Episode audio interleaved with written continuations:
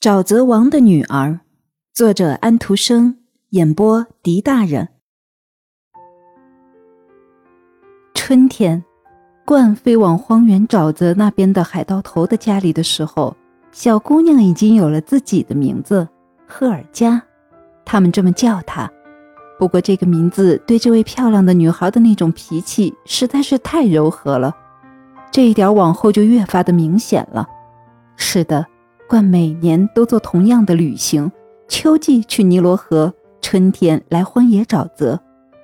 经过一年后，小孩长成大姑娘了，不知不觉中，她长成了十六岁的美貌少女，外表温柔可爱，内心却如铁石般的坚硬，比艰难的黑暗时代的大多数的人都更野。把为祭祀而屠宰的马，热血泼在自己的雪白的手上。是他的一种喜好，他发疯一样的咬住祭司准备宰了奉神的黑公鸡的脖子。他认真的对他养父说：“你睡觉的时候是要敌人来甩根绳子套在你屋顶的大梁上，把屋子拽倒。即便我做得到，我也不会把你唤醒。我听不见。多少年前你在我的耳朵上打了一巴掌，现在还血流不止。这只耳朵里飒飒响着。”你，我记得的。但是海盗头不相信这些话，他像别人一样被他的好看的容貌所骗了，一点也不知道小赫尔家的内心与外表在怎样的变化着。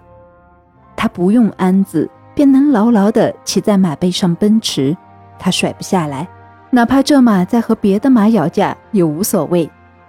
在海盗头的船驶向陆地的时候。他会连衣服从坡上跃进海湾急流中朝他游去，把自己美丽长发中最长的一撮剪下来替自己的弓搓一根弦，自己动手做的是最好的。他这么认为。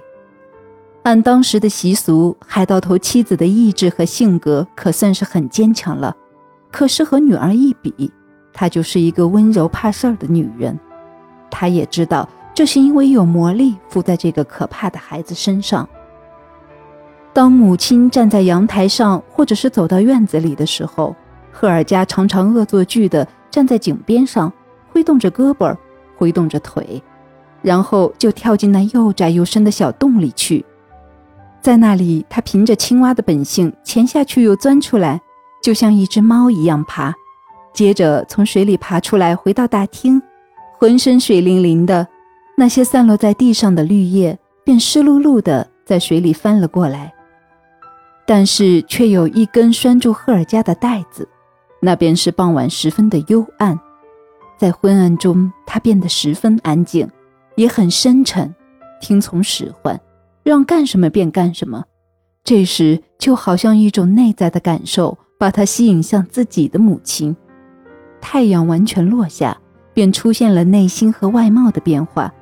他安静地蹲着，悲伤地缩成一只青蛙的形状，身体却比这种动物身躯要大得多。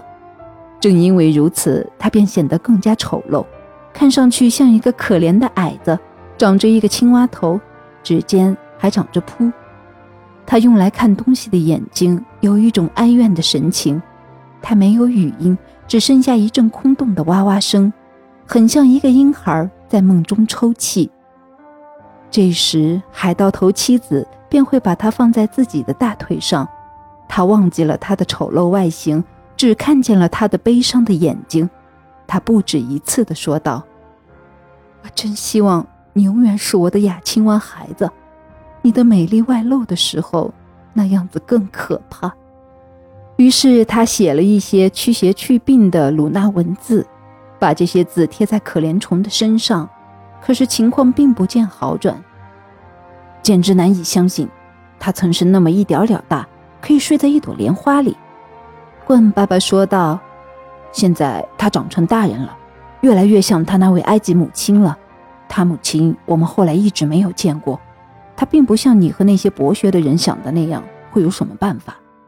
我一年年的在这荒原沼泽上飞来飞去，可是看不到他的一点踪影。